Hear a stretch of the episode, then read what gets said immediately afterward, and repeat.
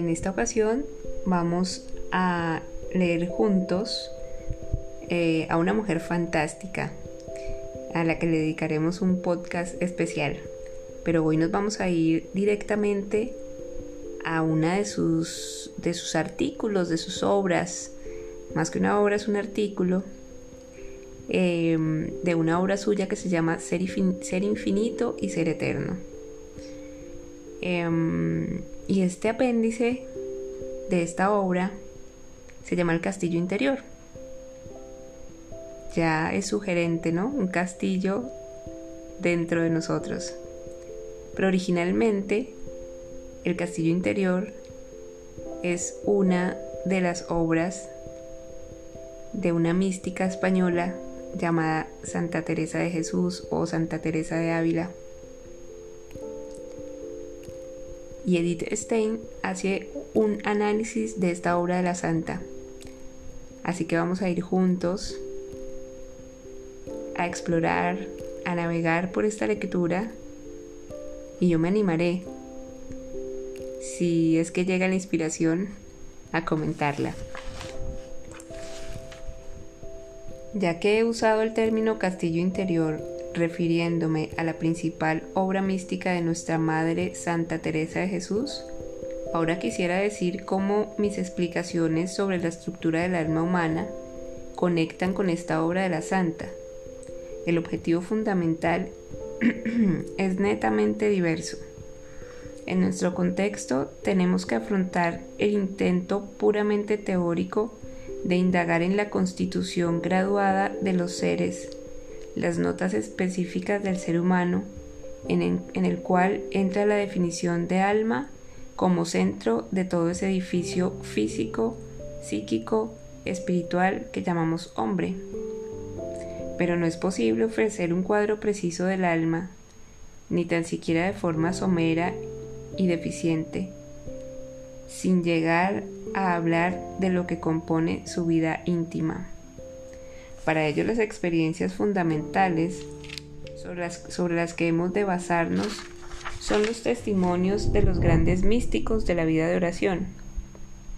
Y en tal calidad el castillo interior es insuperable, ya sea por la riqueza de la experiencia interior de la autora, que cuando escribe ha llegado al más alto grado de la vida mística, ya sea por su extraordinaria capacidad de expresar en términos inteligibles sus vivencias interiores, hasta hacer claro y evidente lo inefable, y dejarlo marcado en el sello de la más alta veracidad, ya sea por la fuerza que hace comprender su conexión interior y presenta el conjunto en una acabada obra de arte. El objetivo de la santa es religioso práctico ella recibió de sus confesores el encargo de escribir sus experiencias de oración. Lo cumple pensando que el escrito servirá únicamente a sus hijas carmelitas. Escribe por tanto con el deseo de ayudarlas en la oración y animarlas en el camino de la perfección. También con la esperanza de hacerles comprensibles lo que muchas de ellas quizás ya habían experimentado pues la santa sabía que en sus conventos no eran raras las gracias místicas, y de ese modo quiere liberarlas de las ansias y confusiones que ella misma había tenido que combatir por falta de un buen guía espiritual. Habla con plena libertad, como una madre a sus hijas. Intercala exhortaciones,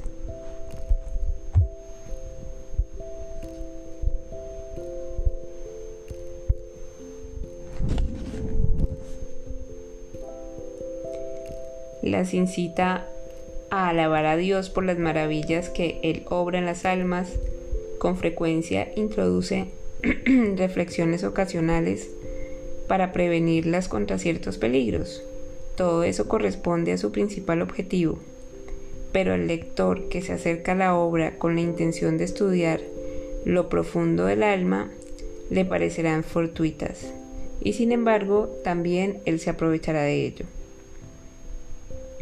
Para la santa no era posible dar a entender los sucesos que acaecen en el interior del hombre sin antes aclararse a sí misma en qué consiste exactamente este mundo interior. Desde aquí ya es una inspiración, tanto eh, vamos a imaginarnos que estamos en una sala, en un lugar, en un campo, donde quieran, en su casa, donde estén, con Edith Stein y Santa Teresa de Jesús. Y aquí en este diálogo es muy interesante eh, o al menos motivante mm, esto entender los sucesos que acaecen en el interior. Esta, esta fue una curiosidad de Santa Teresa que no la llevó a nada distinto, a nada más y nada menos que, como decía Edith, eh, al más alto grado de experiencia mística, ¿no? Entonces, ¿por qué no nosotros eh, empezar a entender los propios sucesos que, como decía la santa, una palabra que usaba mucho, que acaecen en nuestro interior. Bueno, sin antes aclararse a sí misma en qué consiste exactamente ese mundo interior. Para ello se le ocurrió la feliz imagen de un castillo con muchas moradas y aposentos. Es decir, la santa ante su pregunta ¿qué es lo que pasa dentro de mí? Como dice Edith, se le ocurrió la feliz imagen de un castillo, de verse a sí misma como un castillo con muchas moradas y aposentos. Al cuerpo lo describe como el muro que cerca al castillo. A los sentidos y potencias espirituales, las potencias espirituales son partes de nuestro aparato psíquico y de nuestro aparato mental, ¿no? Que es la memoria, el entendimiento y la voluntad. A estos sentidos y potencias a veces los veía como vasallos, a veces como centinelas o bien simplemente como moradores del castillo. El alma, con sus numerosos aposentos, se asemeja al cielo, en el cual hay muchas moradas y que si bien lo consideramos hermanas, no es otra cosa el alma del justo, sino un paraíso a donde dice él tiene sus deleites. Estas son palabras de Teresa. Aquí estamos hablando de, aquí Edith está hablando de cuartas, eh, perdón, primera morada 1, 1. Las moradas no hay que imaginarlas en fila, aquí sigue hablando la santa, una detrás de otra, sino poned los ojos en el centro, que es la pieza a donde está el rey, y considerad como un palmito que para llegar a lo que es de comer tiene muchas coberturas y que todos los sabrosos cercan. Así acá, alrededor de esta pieza están muchas y encima lo mismo, porque las cosas del alma siempre se han de considerar con plenitud, anchura y grandeza, pues no le levantan nada que capaz es de mucho para que podremos considerar. Esto es Primeras Moradas 2.8. Piense, el alma como un castillo con muchas moradas, pero no como cosa aislada, no como una cosa que esté, digamos, en una secuencia, sino que estas moradas están eh, en todo eh, el castillo, pero lo cierto es que hay un centro, una pieza, como dice la santa, donde mora el rey. También habla de capas, ¿no? Dice como un palmito. Un palmito es como una cebolla, ¿sí? Que tiene capas, capas, capas, capas, capas, capas, pero en el palmito, en el centro y en la capa, en lo más guardadito del palmito, está lo más sabroso. Fuera del mundo de las murallas que rodea el castillo, se extiende el mundo exterior. En la estancia más interior habita Dios. Sencillo, ¿no? En el centro de nosotros habita Dios y en lo fuera de nosotros habita eh, el mundo exterior, ¿no? Es algo que a lo mejor intuimos, sabemos, conocemos, pero que al traerlo aquí Qué lindo seguir leyendo esto conscientes de que tenemos ese centro eh, donde mora Dios y tenemos ese exterior también. Entre estos dos, que como es obvio, no han de entenderse espacialmente, se hallan las seis moradas que circundan la más interior.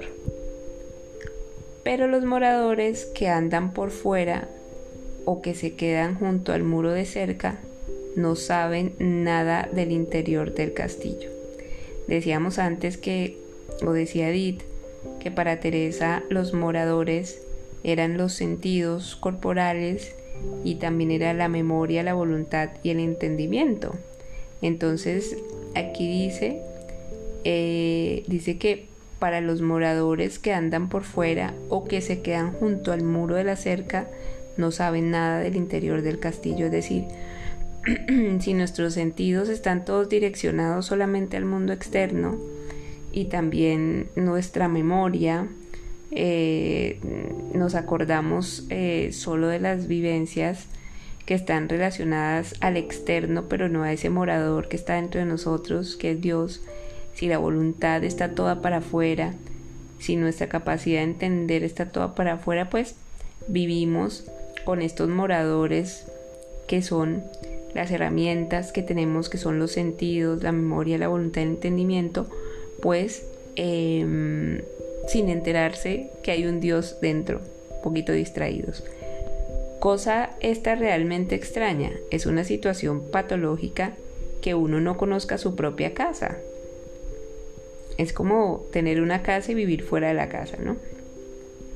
Pero de hecho hay muchas almas así, tan enfermas y mostradas a estarse en cosas exteriores que no ha remedio ni parece que pueden entrar dentro de sí, porque ya la costumbre la tiene tal de haber siempre tratado con las sabandijas y bestias que están en el cerco del castillo, que ya casi está hecha como ellas. Esto es, eh, esto es Primeras Moradas 1.6. Em, bueno, la santa dice que en la, afuera del castillo pueden haber sabandijas y bestias y que, y que uno puede estar em, acostumbrado a estar en relación con, esas cosas, ¿sí? Em, y que por eso pues no podemos como entrar a nuestra casa, estamos ignorantes de que hay una casa que hay dentro y nuestra. Así estas almas antes desaprendido a rezar y sin embargo la puerta para entrar en este castillo es la oración y la consideración. Pues para que la oración merezca tal nombre, uno ha de advertir con quién habla y lo que pide y quién es, quién pide y a quién. Es muy, muy, muy, muy interesante, ¿no? Eh, o sea que la puerta, cuando a los sentidos, ¿cierto? La capacidad de oler, de ver, de escuchar, de sentir, están eh, solamente o, no están orientadas también a la vida orante, em, estamos fuera, ¿no? Porque dice que la puerta de entrada al castillo, pues es la oración, ¿no? y da una pauta muy importante porque dice, la puerta para entrar a este castillo es la oración y consideración. Pues para que la oración merezca tal nombre, uno ha de advertir con quién habla y lo que pide y quién es, quién pide y a quién. Es decir, cuando yo voy a orar es un diálogo con Dios, ¿cierto? Primero tengo que tener claro a quién le hablo. Después, ¿qué es lo que estoy pidiendo? ¿Qué propuesta, eh, qué es lo que yo estoy eh, dialogando con ese Dios, ¿cierto? ¿Y quién es ese Dios? ¿Y quién soy yo? Es un trabajo realmente afinado, ¿no? Artesanal en el interior, porque solamente para hacer eso se requiere de conciencia, se requiere de de un entrar realmente, ir entrando en el castillo, ¿no? Porque para yo poder hacer esto, saber quién soy, saber a quién eh, me dirijo en mi oración, pues no puedo estar con mis sentidos puestos en otra cosa, o con mi memoria, o con mi entendimiento, o con mi voluntad. Por eso la primera morada a la que se entra a través de la puerta es el conocimiento de sí mismo. No se pueden levantar los ojos a Dios sin ser conscientes de la propia bajeza. El conocimiento de Dios y el conocimiento propio se sostienen mutuamente. Mediante el propio conocimiento nos acercamos a Dios. Por eso nunca es superfluo, ni siquiera cuando se ha llegado a las moradas internas. Es decir, siempre mientras existamos, el conocimiento de sí mismo es como realmente la nutrición de esa vida interior que nos permite movernos con energía por dentro. Entonces dice así este es muy avanzado, nunca es superfluo, nunca es innecesario. Es más, es básico y necesario. Y está diciendo que la puerta de entrada es la oración, pero que la oración incluye la dimensión del conocimiento propio. Pero aquí también está diciendo que no se puede levantar los ojos a Dios sin ser conscientes de la propia bajeza. Es decir, si yo hago un ejercicio de verdad conmigo misma, conmigo mismo, voy a entrar en la conciencia o en el conocimiento propio de mí mismo. Y si me paro en ese que soy o que estoy siendo frente a Dios, voy a ver que quizás eh, hay una bajeza, eh, hay una... Mm, digamos, estoy parado o parada ante algo tan grande, tan grande, tan grande, que también hago conciencia de mi finitud y eso me dinamiza para ir hacia adentro, para, mm, para transformar, para darme cuenta, ¿no? Dice el santo San Juan de la Cruz, cayendo el alma en la cuenta, ¿no? Y aquí la santa eh, también nos dice que, y nos dice Edith Stein más específicamente hablando de la santa, el conocimiento de Dios y el conocimiento propio se sostienen mutuamente, es decir, en la medida en que yo conozco a Dios, me voy conociendo a mí mismo. No es un autoconocimiento para para yo entenderme y analizarme y saber lo que me dolió, lo que no, lo que soy capaz, lo que no.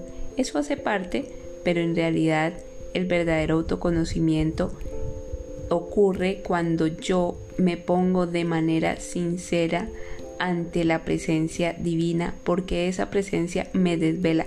Es como prender la luz de un cuarto oscuro.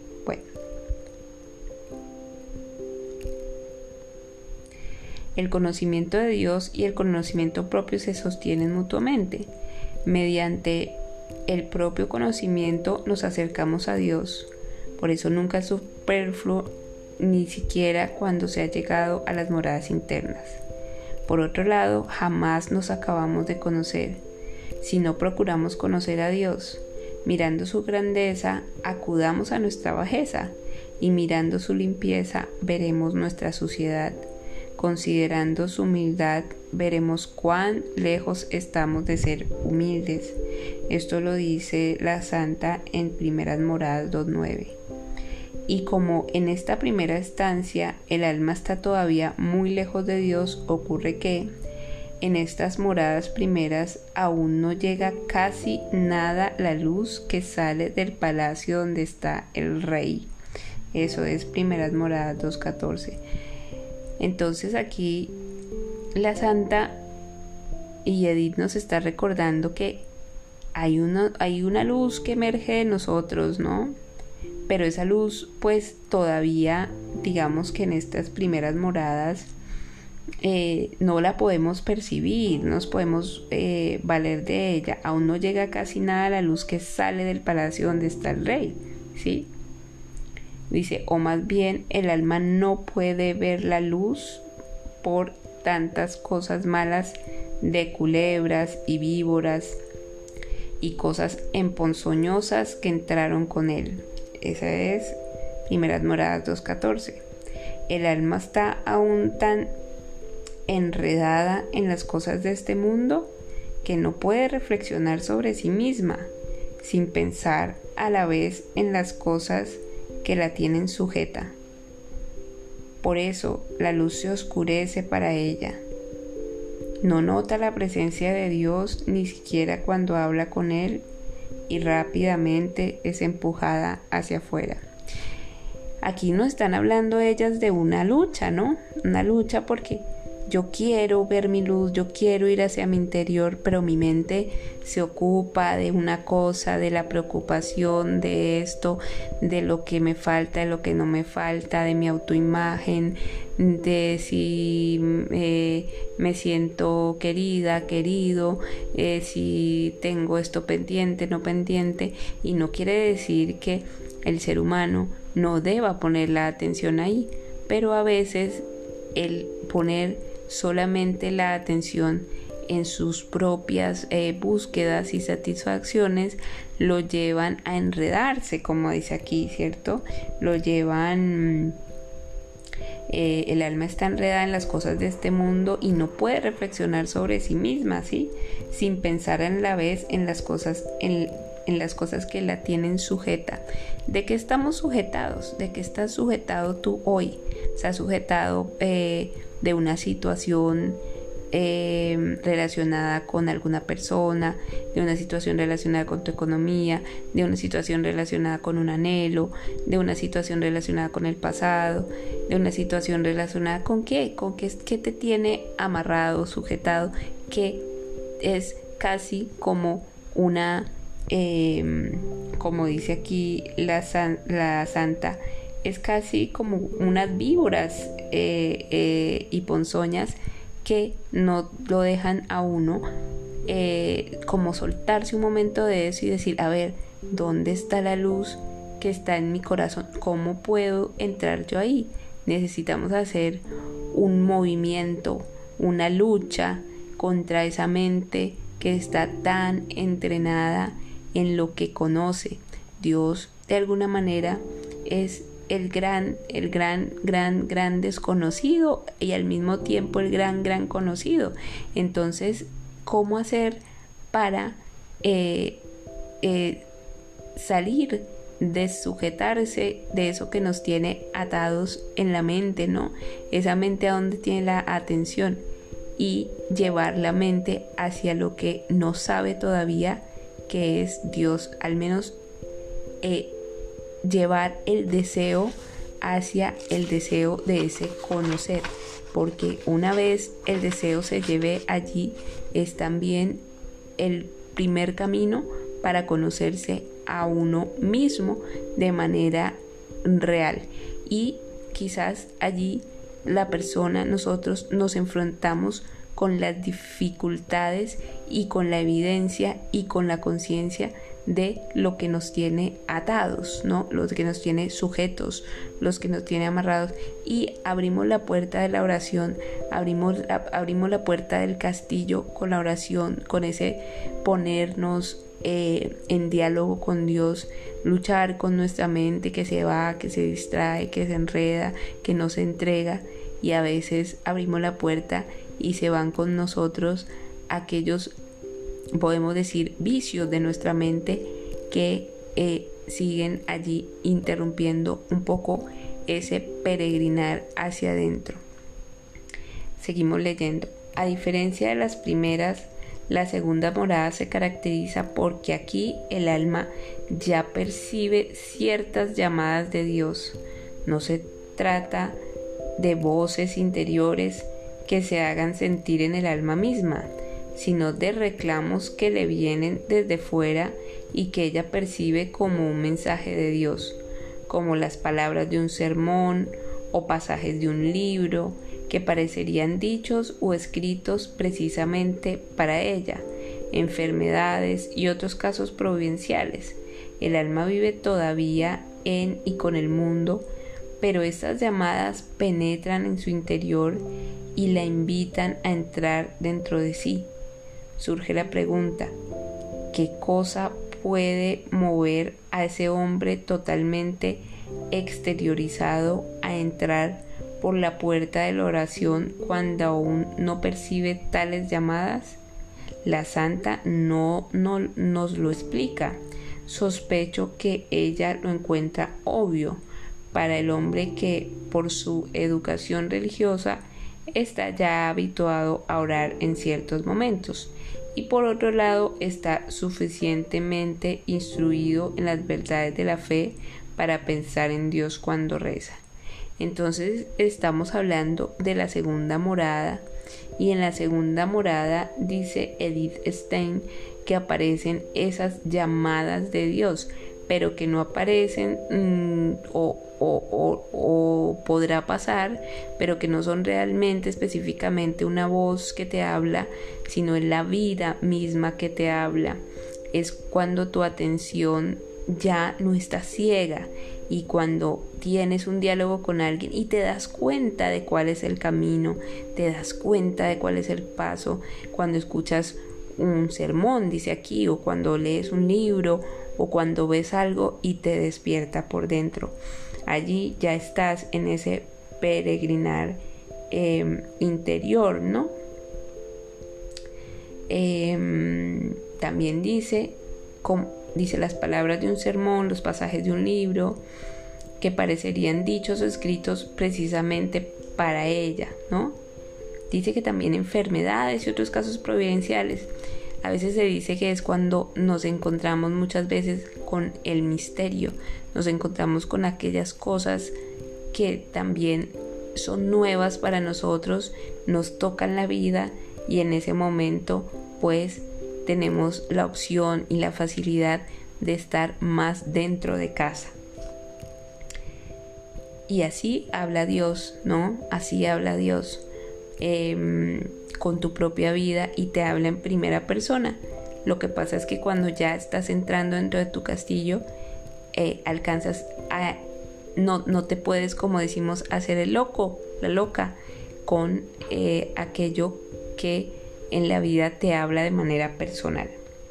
En las terceras moradas se encuentran las almas que han acogido de corazón las llamadas de Dios y se esfuerzan constantemente, es decir, en ese tercer nivel ya la persona cogió los llamados, ya no se está peleando con que, uh, me, di cuenta de esto, pero me hice la loca. No, ya lo acogió, ya acogió esas llamadas.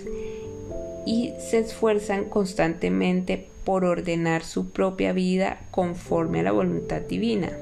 Se guardan con cuidado de todo pecado, incluso de los veniales.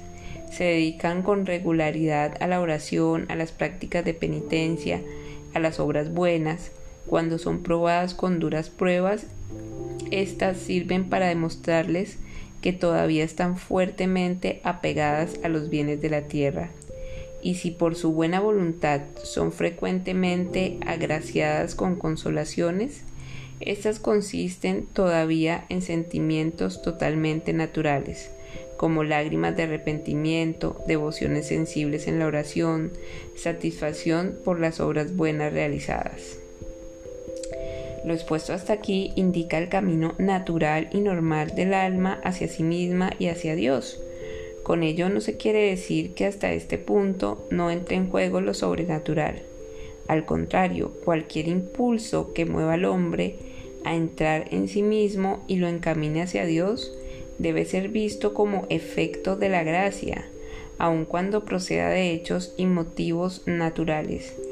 Pero lo que hasta este punto el alma conoce de Dios y de las obras relacionadas con Él, proceden de la fe y la fe viene del oído.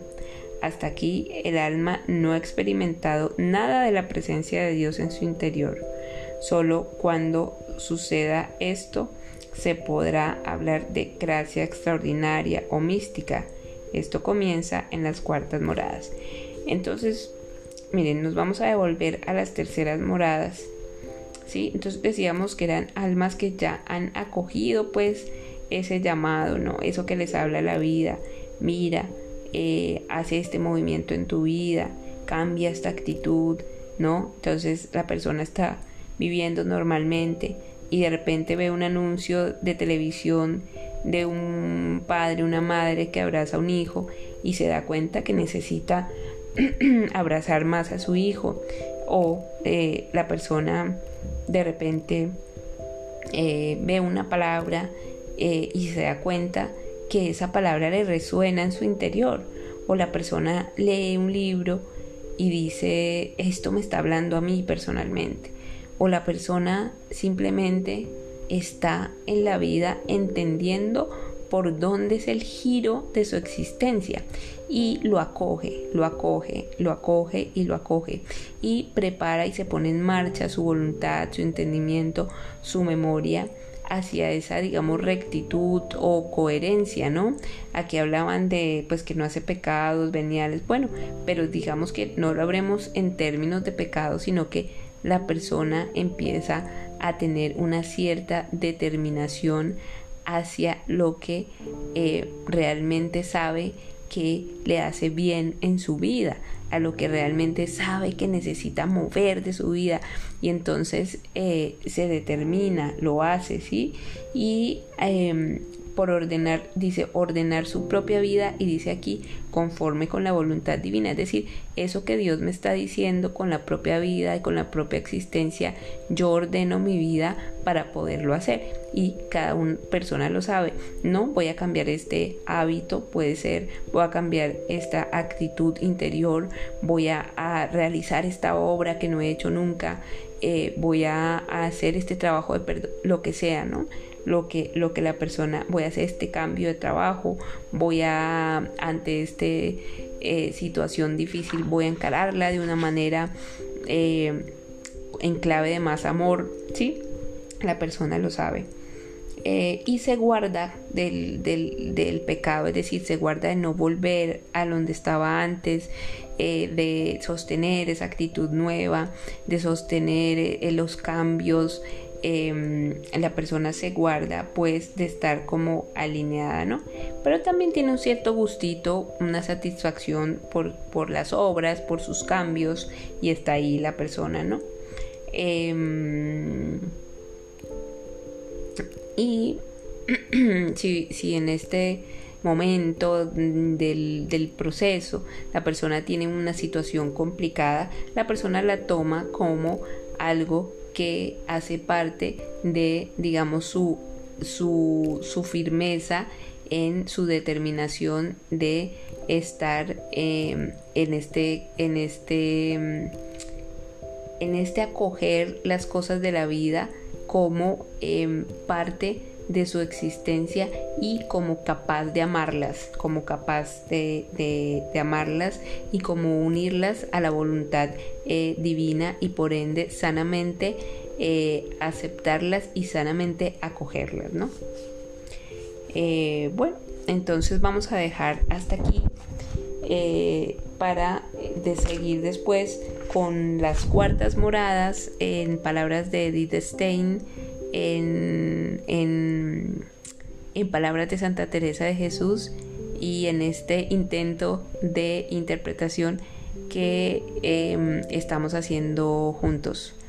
Mm, entonces nos vemos hasta hasta esto va a parecer un chiste, pero nos vemos hasta cuando nos volvamos a ver.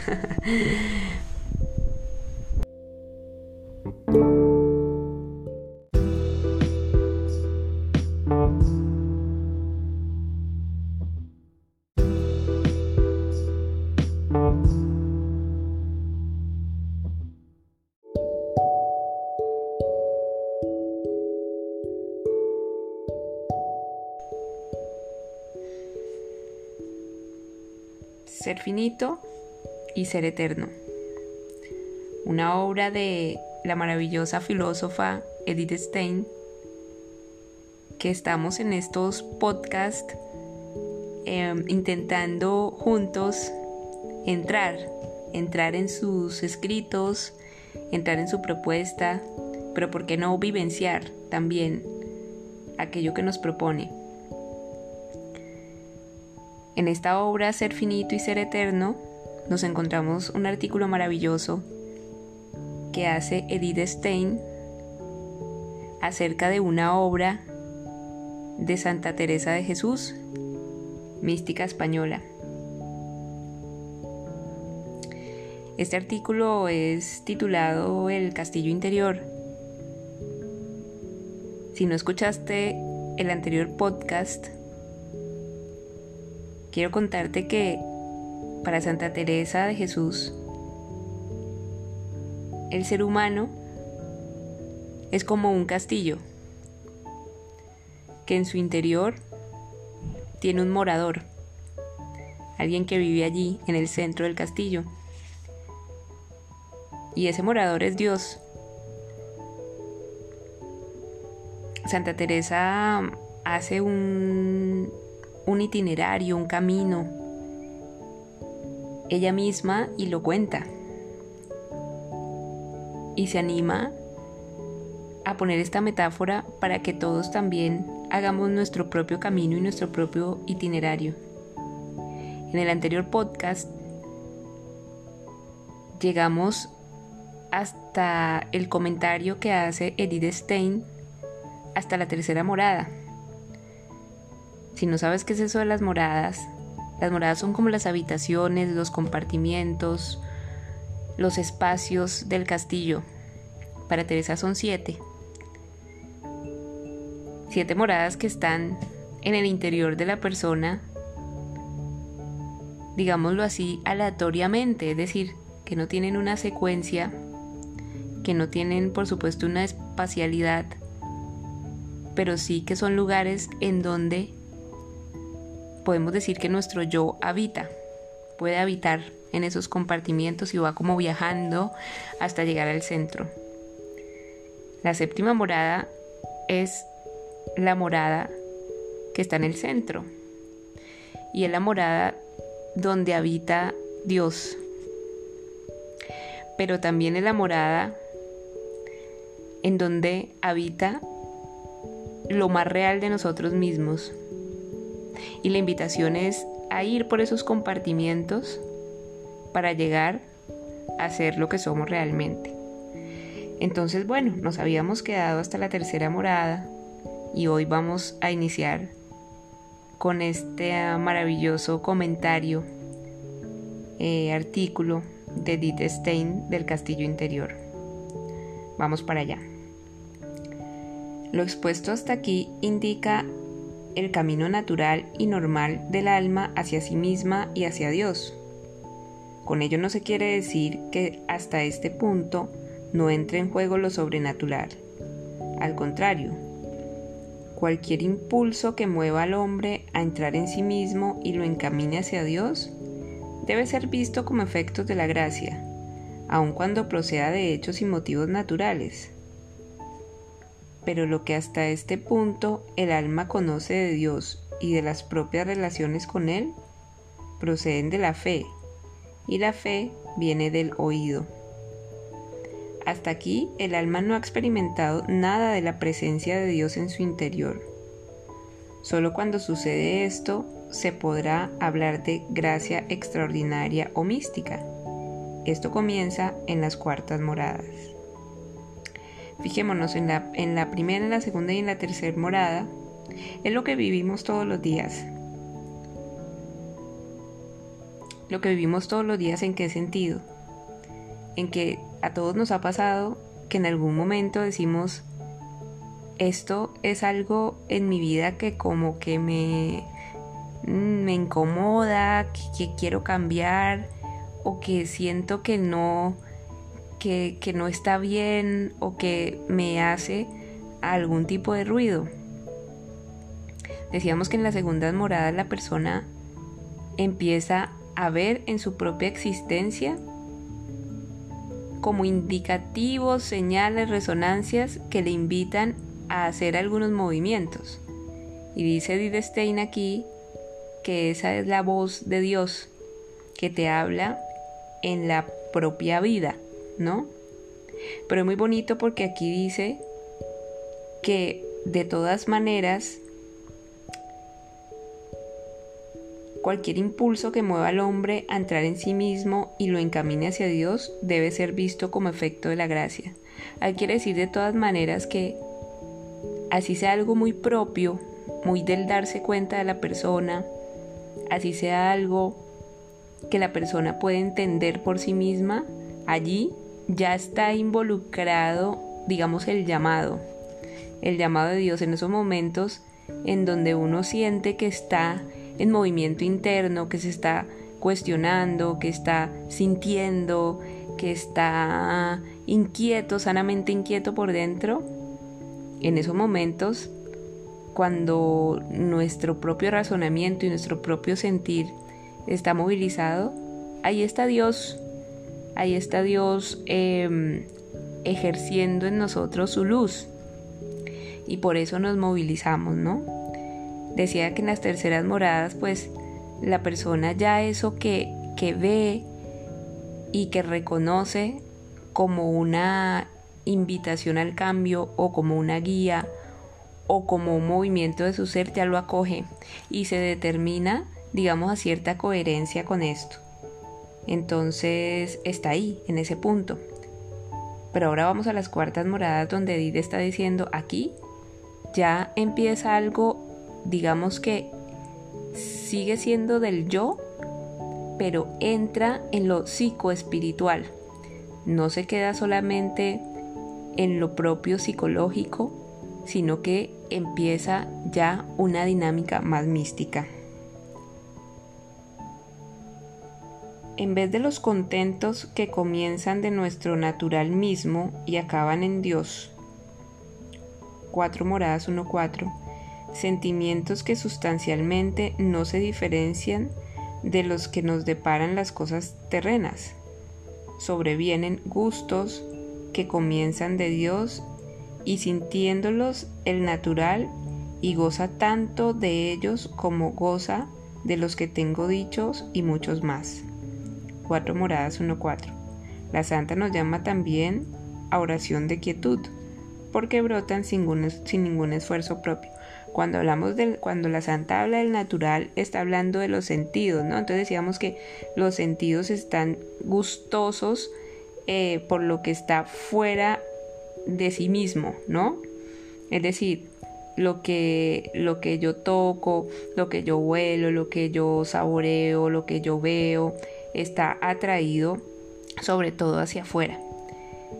Pero cuando la persona entra dentro de sí, cuando la persona abre la puerta y empieza a ser orante, y orante es ser consciente, y orante es dialogar con la existencia, dialogar con Dios, podríamos decir, entonces allí empieza a tener otros gustos distintos, pero gusta igual, es decir, empieza a encontrar gusto dentro de sí, pero eh, esos sentidos, ese entendimiento, esa voluntad y esa memoria también eh, digamos, entran en gozo. Lo que pasa es que el gozo no está solamente fuera.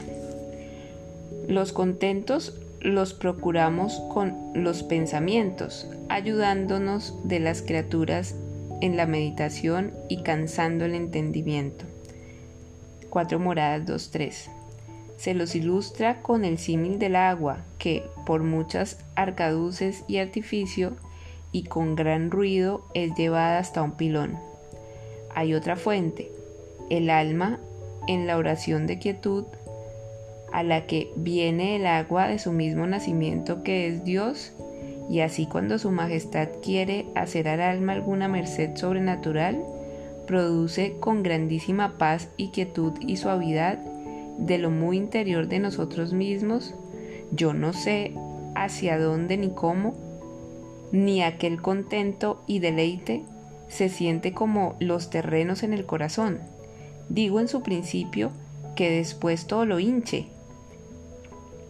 Vase revertiendo esta agua por todas las moradas y potencias hasta llegar al cuerpo, que por eso dije que comienza de Dios y acaba en nosotros. Que es cierto, como verán, quien lo hubiera probado, todo el hombre exterior goza de este gusto y suavidad el agua que brota de una arcana profundidad del centro del alma. Cuartas moradas 2.5. El alma siente una fragancia, como si en aquel hondón interior estuviese un brasero a donde se echasen olorosos perfumes. Ni se ve la lumbre ni a dónde está, mas el calor y humo oloroso penetra toda el alma. Cuartas moradas 2.6 Calor y fragancia son solo imágenes para reflejar una más delicada cosa.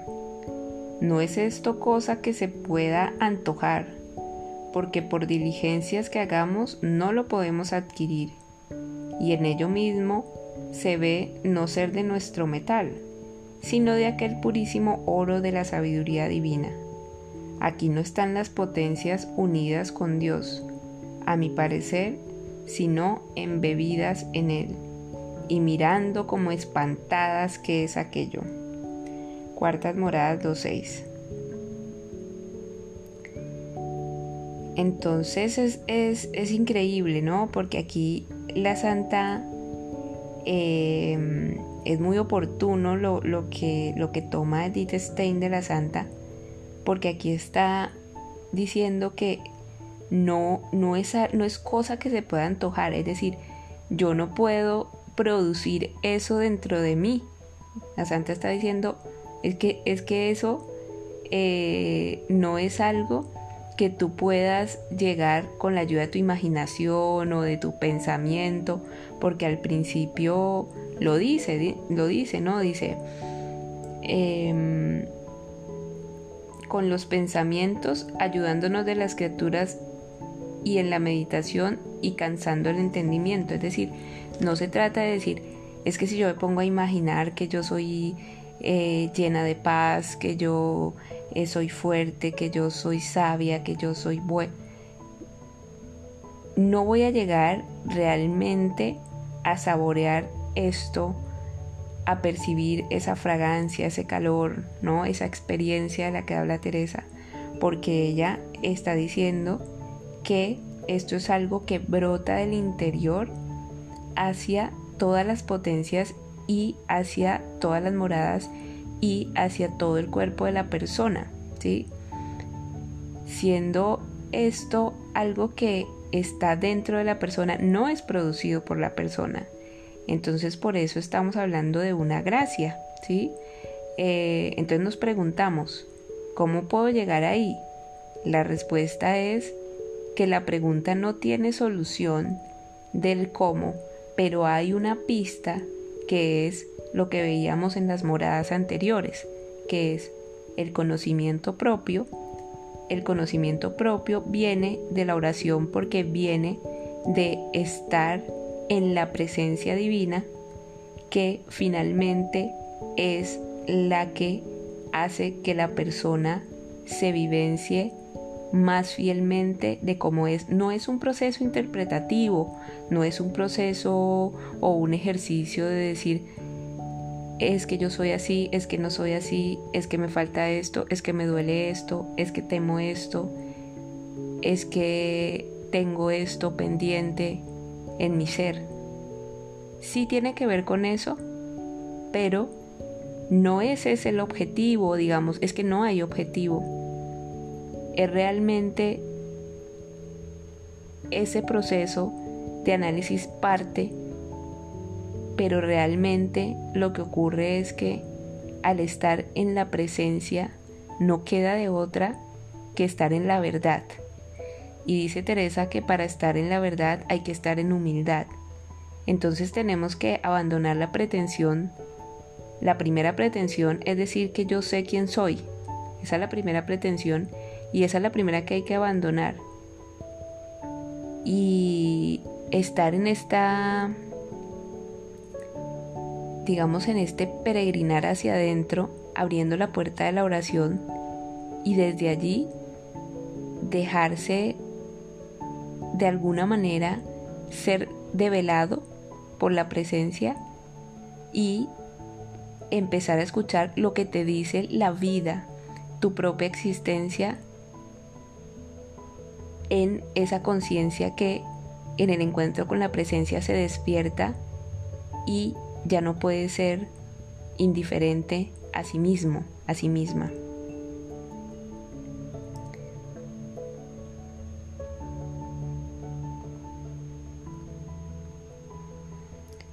Bueno, continuamos.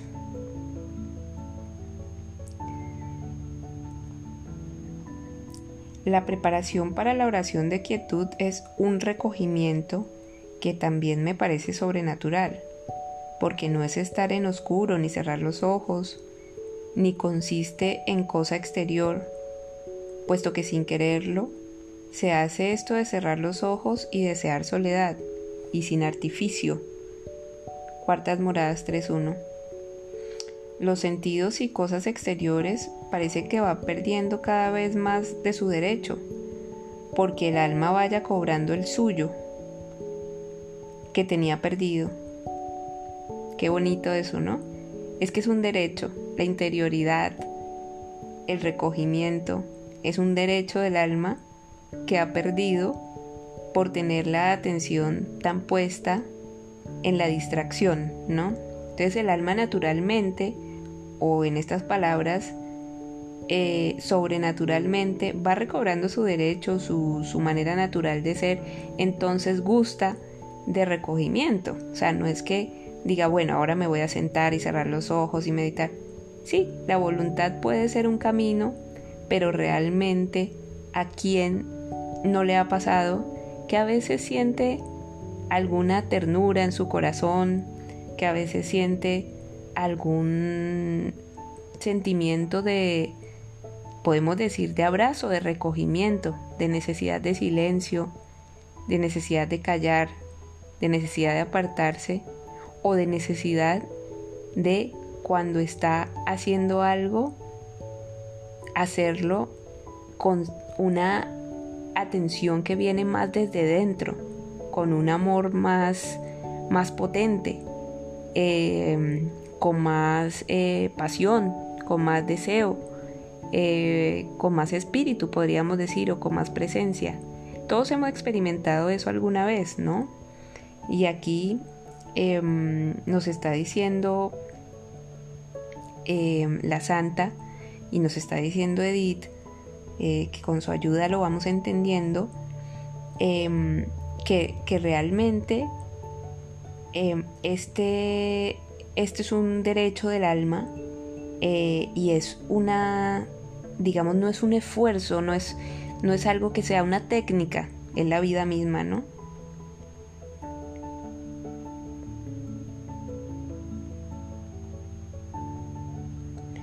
Dicen que el alma se entra dentro de sí y otras veces que sube sobre sí.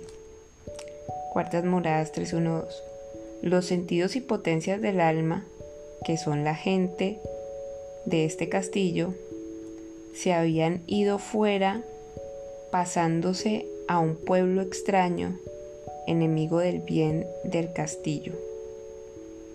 Cuartas Moradas 3.2. Transcurren días y años hasta que por fin, viendo su perdición, se han ido acercando al castillo sin lograr entrar dentro ya no son traidores y merodean el alrededor, pues es recia cosa y difícil de vencer esa su costumbre de vagar fuera de casa.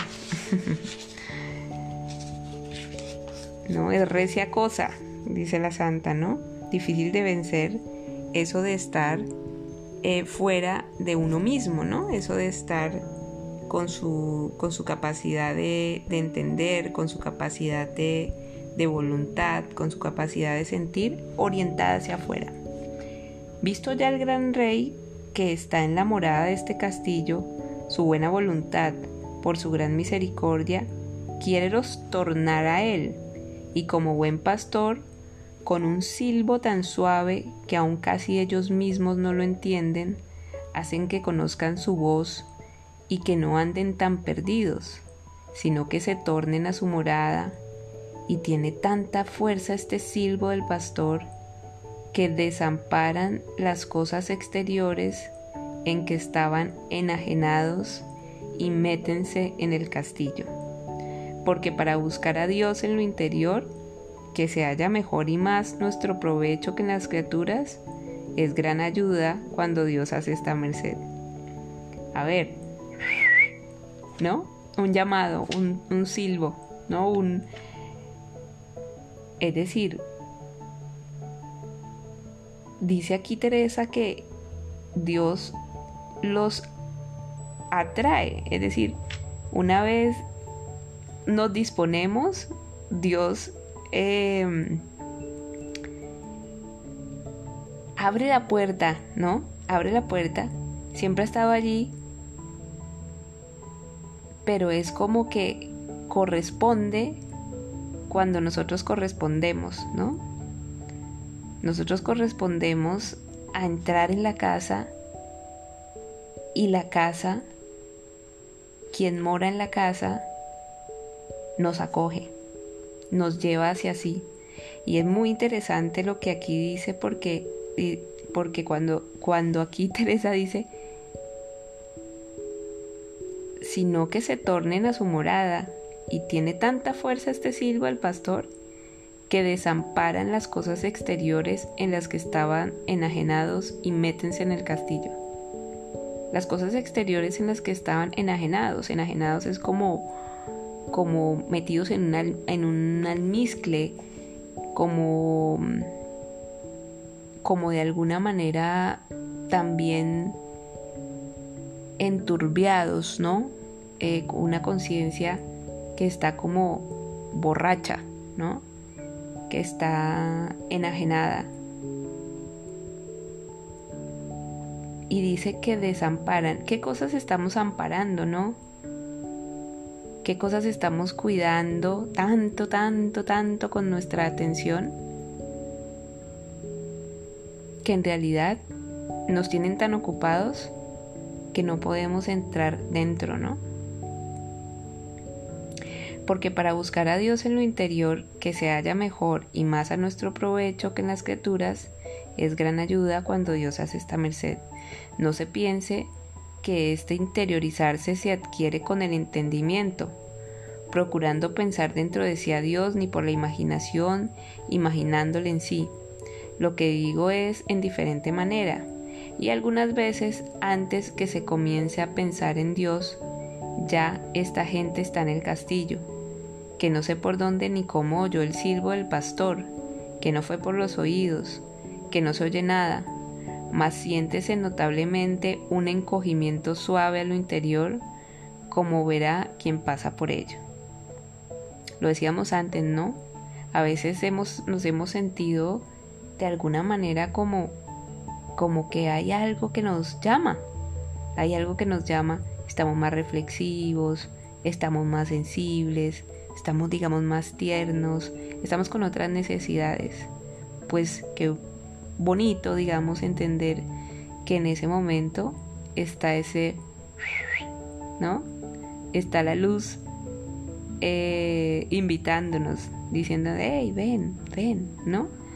Em, y por qué no dejarse, em, vamos a decir, seducir, eh, dejarse ir un poco, eh, voltear a mirar, ¿no? Voltear a mirar al corazón cuando el corazón de nosotros se activa, ¿no? Depende, como depende solamente de Dios el poner a un alma en esta quietud cuando Él quiere y como Él quiere, la Santa avisa insistentemente que no se ataje arbitrariamente la actividad del entendimiento y de la imaginación. Las potencias deben emplearse en Dios con su propio esfuerzo, mientras puedan actuar libremente.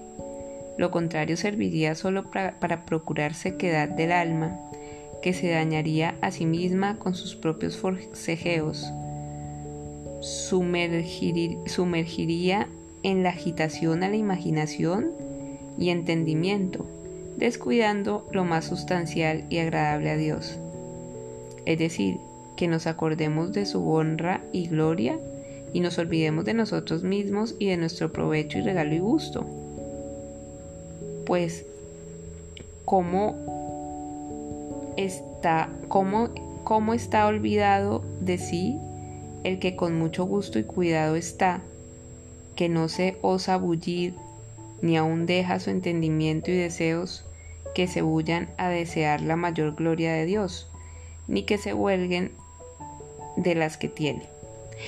Es muy interesante porque aquí la santa está diciendo, no es que ahora eh, el camino no es, me voy a poner a, meditar, a rezar eh, todo el día así, forzando el entendimiento de sé qué, porque yo lo puedo lograr, porque es un objetivo, porque no, esa no es la lógica, esa no es la economía del corazón, esa no es la naturalidad. Se necesita mucha humildad porque hay que olvidarse del objetivo. En el mundo interior no se objetiviza como en el mundo exterior, no es, no es un alcanzar, no es un resultado. No se puede entrar ahí con esa, con esa intención. Pero hay una clave aquí que nos dice la santa y la clave es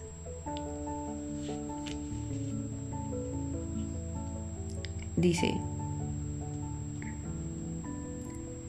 es decir que nos acordemos de su honra y gloria y nos olvidemos de nosotros mismos es decir si hay que poner la intención y la atención en recordar, en desear a ese Dios.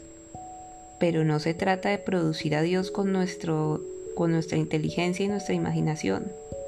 Se trata, al contrario, de vaciar un poco esa inteligencia y esa imaginación, quedándose en encontrar esa relación con Dios, eh, activando el deseo de Dios, activando el deseo de entrar. Es más por ahí. Y cuando digo se trata de vaciar, no es decir, ah, entonces ahora voy a no pensar, voy a no imaginar. Tampoco es eso. Se trata más de una inteligencia amorosa. Cuando una persona se va a encontrar por primera vez con una persona que le agrada, esa persona se dispone para eso. Es lo único que hace. Eh, es un poco parecido en este sentido, ¿no? Cuando su majestad quiere que el entendimiento cese, ocupale por, ocupale por otra manera y da una luz en el conocimiento tan sobre la que podemos alcanzar con nuestro conocimiento natural, que le hace quedar absorto y entonces sin saber cómo, queda muy mejor enseñado que con todas nuestras diligencias para echarle más a perder. Esto es Cuartas Moradas 3.6. Todas nuestras diligencias para echarle más a perder. O sea, no, no es lo que decíamos, no es, nos echamos a perder si, si decimos, eh, bueno, voy a, a visualizar, a no sé qué. No, aunque eso, digamos que no es que sea perjudicial, pero no nos podemos quedar apegados a las imágenes, a las imaginaciones. Podemos acceder a ellas, pero para trascenderlas, pero se trascienden por gracia. Es decir, Teresa dice que no se sabe cómo, pero que eh, de estar disponibles, llega un momento en el que Dios deja absorto el entendimiento. O sea, no es que uno afuera. O sea, es como que la persona dice sin saber cómo, queda muy mejor enseñado que con todas nuestras diligencias. Es decir, eso es algo que ocurre. Lo que entiendo que más conviene que ha de hacer el alma que ha querido el Señor meter a esta morada es que sin ninguna fuerza ni ruido procure atajar el discurrir del entendimiento mas no el suspenderle ni el pensamiento. 26 es cuartas moradas 3.7. El efecto de esta oración es un dilatamiento o ensanchamiento del alma a manera de como si el agua que emana de una fuente no tuviese corriente, sino que la misma fuente estuviese labrada de una cosa que mientras más agua manase, más grande se hiciese el edificio. o sea, Dios nos, ensancha, nos dilata, ¿no? Esa luz nos empieza a, correr y, y, entonces también nosotros empezamos a, a abrirnos, ¿no? Eh, mientras que el alma en la oración de quietud está como en sueños, porque así parece está el alma como adormecida, que ni bien parece está dormida ni se siente despierta. 5 moradas 1.3 No sucede lo mismo en las moradas quintas al entrar en la oración de unión.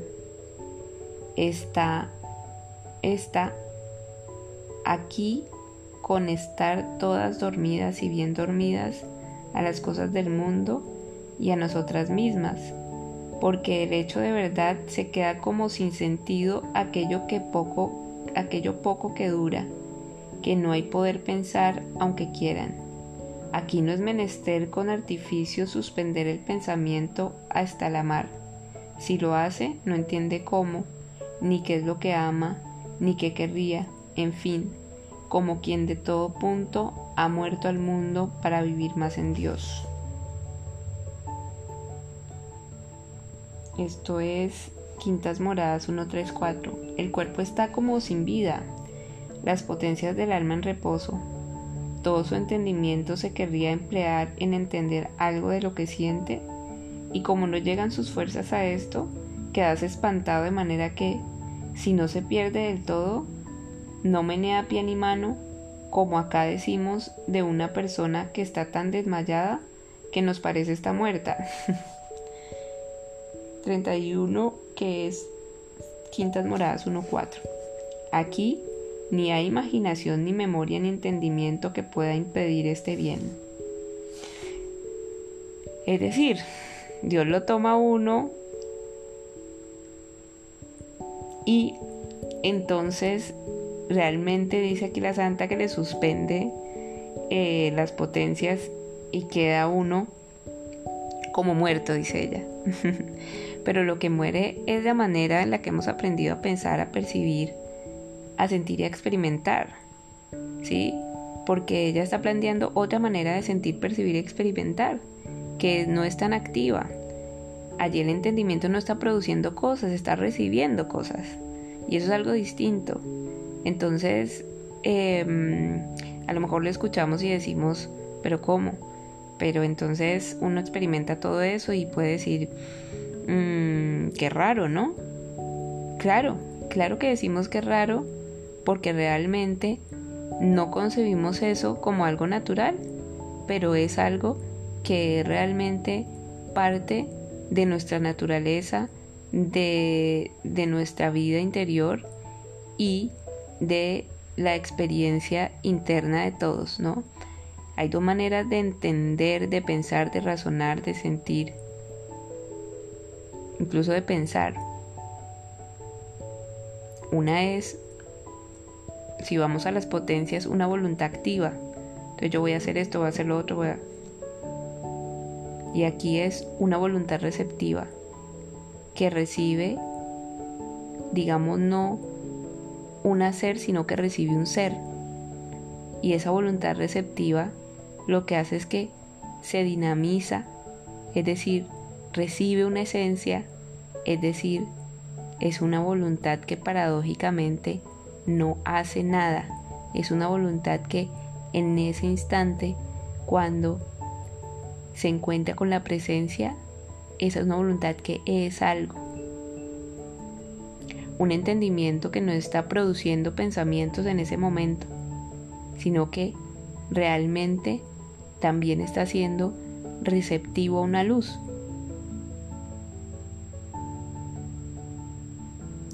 Una memoria que no está pensando en lo que hice ayer, en lo que voy a hacer, en lo que fui, en lo que soy, sino una memoria que está recordando en el presente la eternidad, recordando en el presente a Dios. Entonces, tenemos en las experiencias un lado activo y un lado pasivo, pero necesitamos, digamos, reeducarnos. Necesitamos familiarizarnos, necesitamos, ¿por qué no? Decirlo de alguna manera, aprender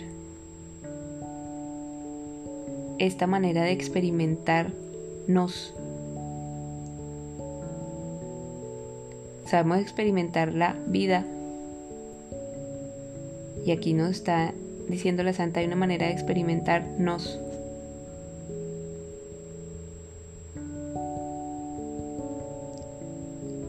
Y quizás al menos a mí esto me causa curiosidad.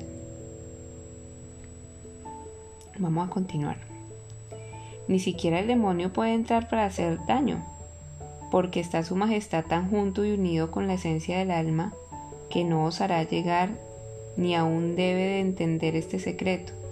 Y está claro, pues dicen que no entiende nuestro pensamiento, menos entenderá cosa tan secreta que aún no la fía a Dios de nuestro pensamiento. Así queda el alma con tan grandes ganancias por obrar Dios en ella sin que nadie le estorbe, ni nosotros mismos. Qué bonito, ¿no? Es, es, es una mente receptiva de la luz, es una voluntad receptiva de la luz, es un entendimiento receptivo de la luz donde no estorba las categorías que tengo, lo que yo pienso de la vida, lo que yo pienso de Pedro, lo que yo pienso de, de Pepe, lo que yo pienso de Ana, lo que yo pienso de Julio. No, eso no estorba.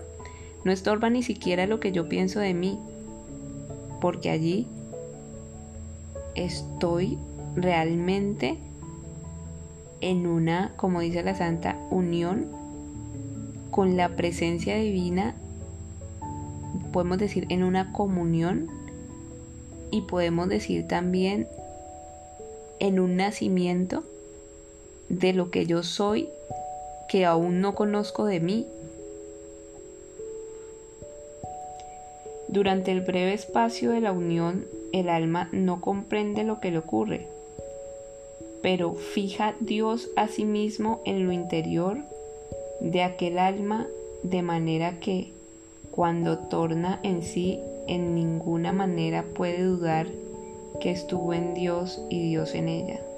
Es decir, esto trasciende la experiencia. Esto no es que que yo sentí que me desmayé, que sentí que se me durmió la mano, que sentí que no pensé, que sentí luz, que Sí, sí, puede ser que lo sientas.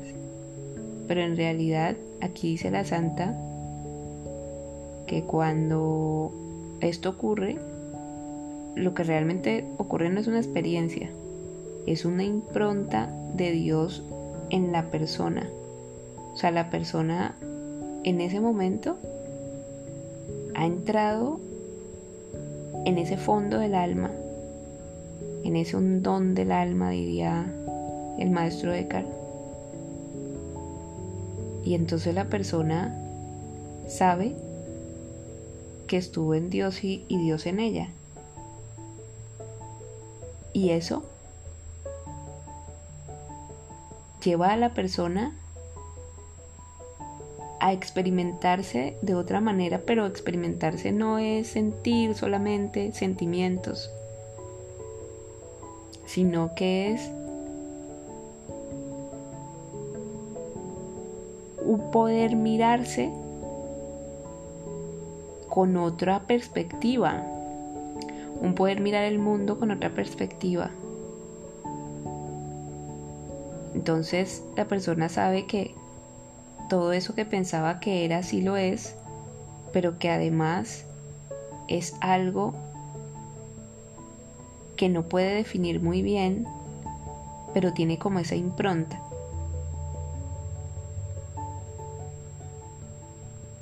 Todos hemos visto alguna vez una obra de arte que nos ha impactado o un, un paisaje Entonces eso quizás yo no puedo decir este paisaje o no alcanzo a definir qué es, pero en ese momento hay como una especie de ancla, ¿no? Es decir, yo sé en ese momento de la belleza, yo sé en ese momento, no sé, de una profundidad distinta. Y esto es un ejemplo, digamos que es en una dimensión muy mínima. Pero en el encuentro del alma con Dios, la persona sabe de una esencia, de una presencia y de una trascendencia. Entonces, digamos que la persona no se queda indiferente ante eso y tampoco se queda apegada a esa experiencia, porque aquí no se trata de sentir, se trata de entender quiénes somos. Y eso es muy distinto. Con tanta firmeza le queda esta verdad que aunque pase años sin tornarle Dios a hacer aquella merced, ni se le olvida ni puede dudar que estuvo. El alma jamás ve este secreto misterio mientras se realiza en ella, pero lo ve después claro y no porque es visión, sino con una certidumbre que queda en el alma que solo Dios la puede poner. Quintas Moradas 1.10. Una impronta, ¿no? Una impronta. Me gusta esa palabra, certidumbre. Certidumbre. Es distinta la seguridad a la certidumbre. La seguridad es como, yo sé esto y eso me mantiene seguro, pero la certidumbre es como una certeza, una certeza de una impronta de la presencia de Dios en el alma es distinto a una seguridad, ¿no? Y a veces preferimos más la seguridad que la certidumbre, porque la certidumbre en realidad es como una incertidumbre, es como una certeza de algo, pero no es una seguridad de algo. La santa llegó así por el camino de la propia experiencia interior a descubrir una verdad de fe que ignoraba hasta ese momento, que Dios está en todas las cosas por presencia y potencia y esencia. Eso lo dice la santa en la relación 54.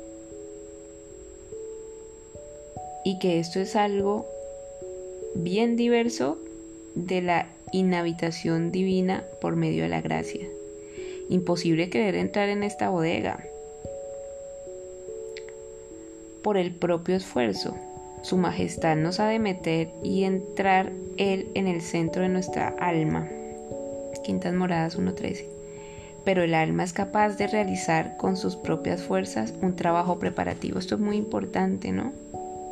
No objetivizamos la, experiencia, no vamos buscando eso. Pero somos el alma es capaz de prepararse para ello, pues no es capaz de crearlo. Esto será explicado mediante la graciosa imagen del gusano de seda.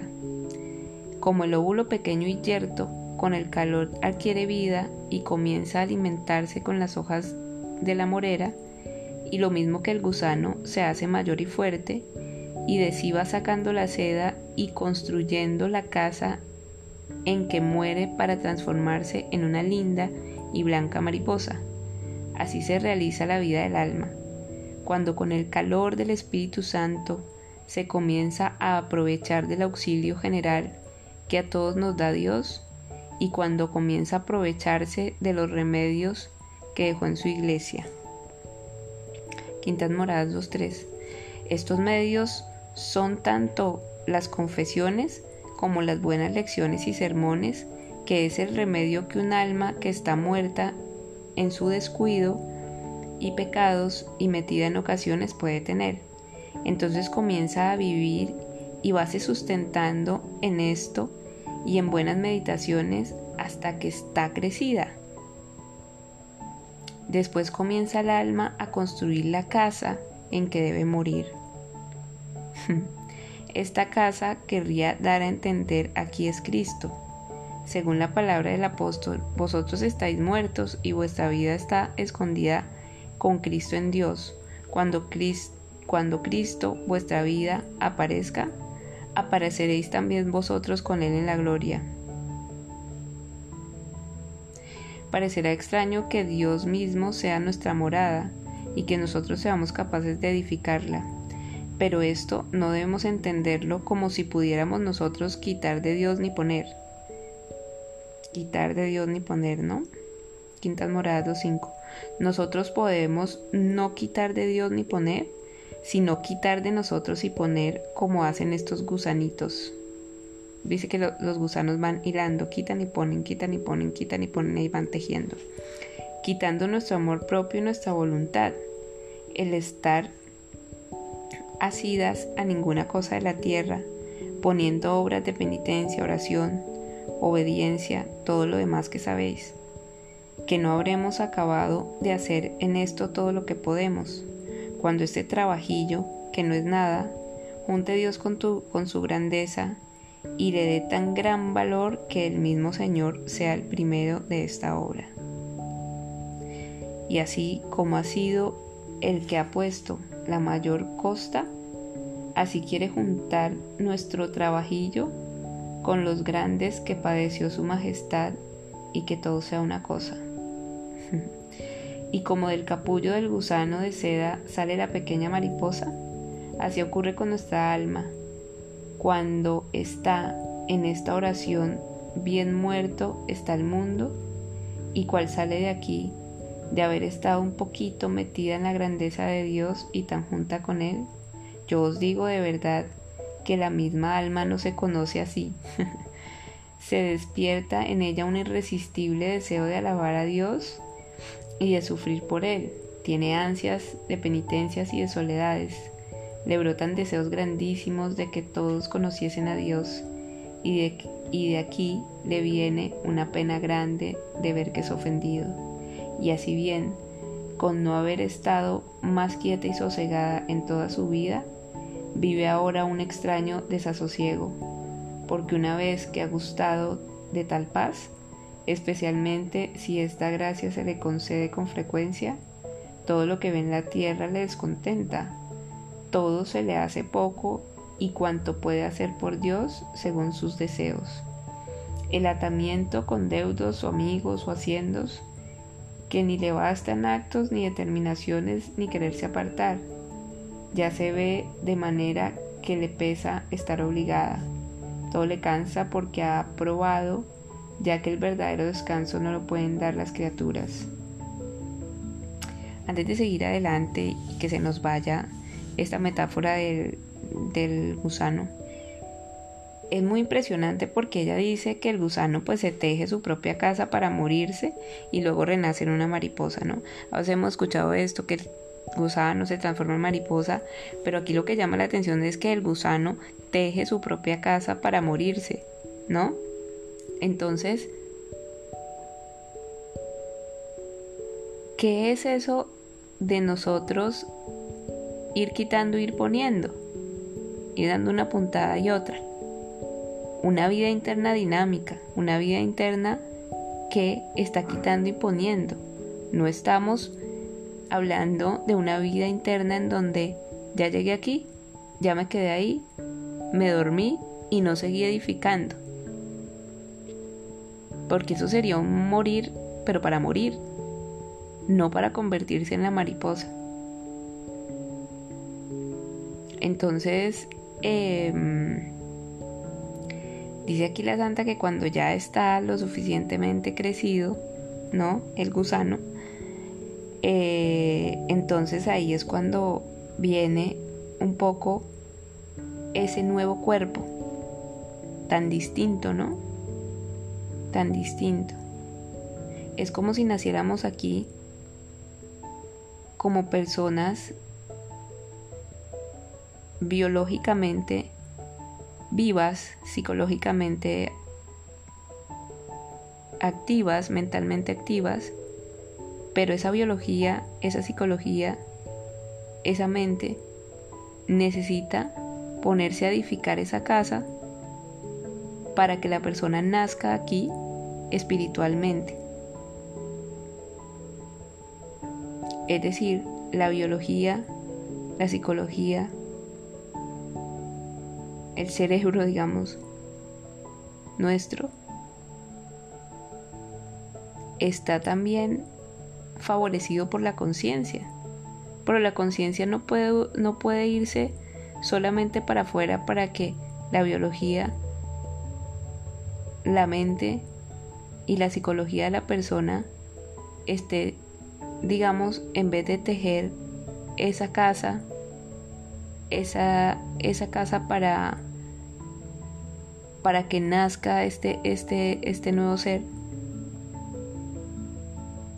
en vez de estar para eso, está solamente para hacer una casa material, una casa donde vivir, una comida que comer.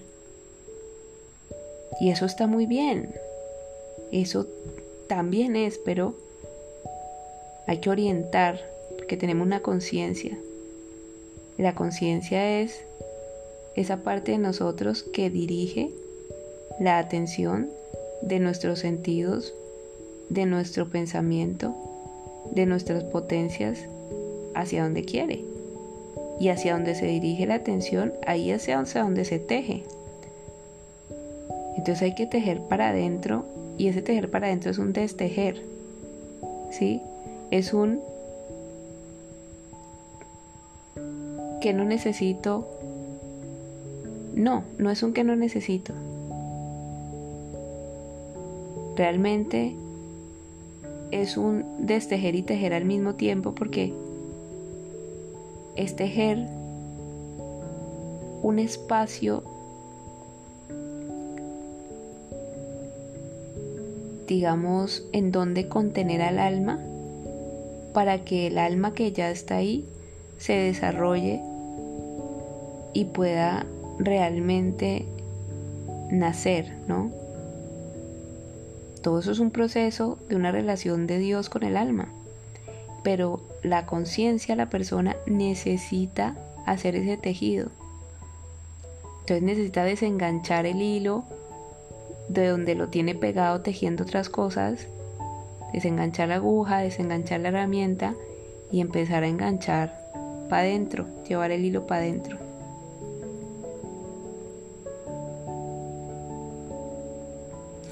Después habla la santa pues de una experiencia de que después de conocer a Dios se queda como diciendo, uy, ¿y ahora? Pero vamos a ver cómo quizá más adelante entenderemos que ese sentimiento es algo transitorio. En la unión Dios la ha marcado con su sello y para que esta alma ya se conozca por suya, Dios le da lo que tiene, que es lo que tuvo su Hijo en esta vida, Quintas Moradas 2, 12, 13. Esto es el deseo de partir de esta vida por nadie sentido tan intensamente como por el Hijo de Dios, y a la vez el amor a las almas y el deseo de salvarlas, que a él le ocasionaron sufrimientos tan insoportables, que en su comparación la muerte y las penas que la predicieron le parecieron cosa de nada. Este deseo de hacer la voluntad de Dios y trabajar por la salvación de las almas, incluso por la propia, es el mejor fruto de la unión. Y este es también asequible a aquellos a los que el Señor no da cosas tan sobrenaturales. Quintas Moradas 3.3. La Santa lo asegura para consuelo de los mismos, pues la verdadera unión se puede muy bien alcanzar con el favor de nuestro Señor si nosotros nos esforzamos a procurarla con no tener voluntad sino atada con lo que puede la voluntad de Dios. Quintas Moradas 3.3. Lo más valioso de la otra unión regalada es por proceder de esta que ahora digo y por no poder llegar a ella, si no es muy cierta la unión de estar resignada nuestra voluntad en la de Dios.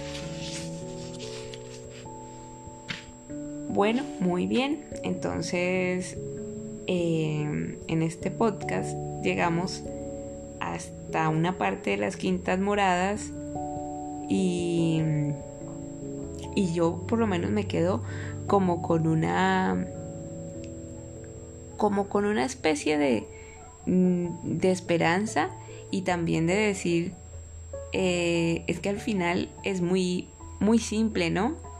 Al final es cambiar la manera en la que, en la que nos percibimos. Bueno, no quiero decir nada más, solamente que si algo les dejó esto, que si algo les despertó, que si algo abrió la curiosidad, pues que lo podamos compartir, si bien no puede ser entre tú y yo, que sea con quien tienes al lado. Adiós.